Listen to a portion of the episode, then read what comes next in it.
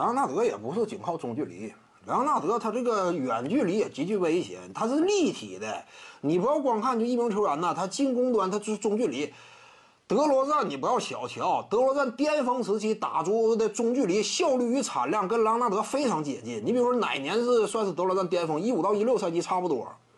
德罗赞巅峰时候率领球队东决拿下过骑士队两场，那会儿可是正值巅峰期勒布朗詹姆斯，而且最终夺得了总冠军的，是不是一六赛季啊？德罗赞率领之下的猛龙就做到过，多可怕！你以现在的眼光衡量，德罗赞非常强悍嘛，无解啊，简直就是。跟詹姆斯率领三巨头的骑士大战到那样一种程度嘛？德罗赞中距离就非常准，效率产量，而且都是高对抗情况之下完成出手，很多都是背身单打，或者是直接面框啊虚晃之后之后的干拔投射。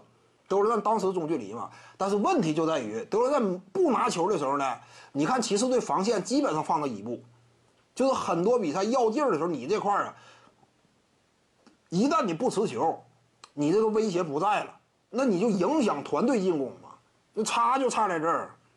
你单凭中距离的话，莱昂纳德呢，他更过硬，肯定是比德罗赞要强。但是巅峰期德罗赞中距离也绝对拿得出手。要不他靠什么打进的东部决赛呢？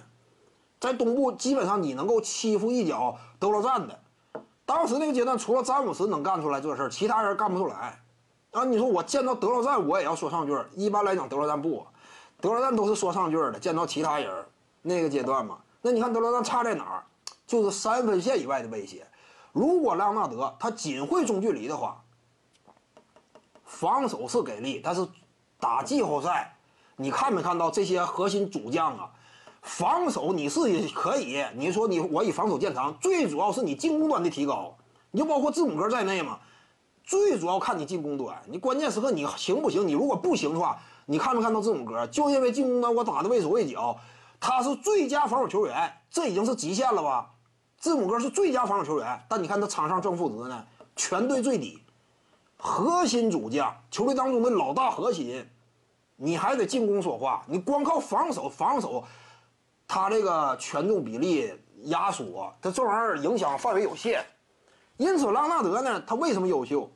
不是因为他中距离攻坚那么无解，因为什么？无解的同时，兼具远射的威胁。就我无论是持球远射，我持球情况之下，哎，能够拉扯的对方空间，以及我无球的情况之下，能够为队友分担的压力，这两方面结合吧。你有无球得结合着看。德罗赞为什么不行？光靠中距离攻坚，哪怕你拉近了，你是德，你是拉纳德的级别，也有限，也有限。就你如果没有三分威胁的话。为什么之前我谈呢？迈克尔乔丹如果说三分球一点威胁没有，那现役对不对？什么情况？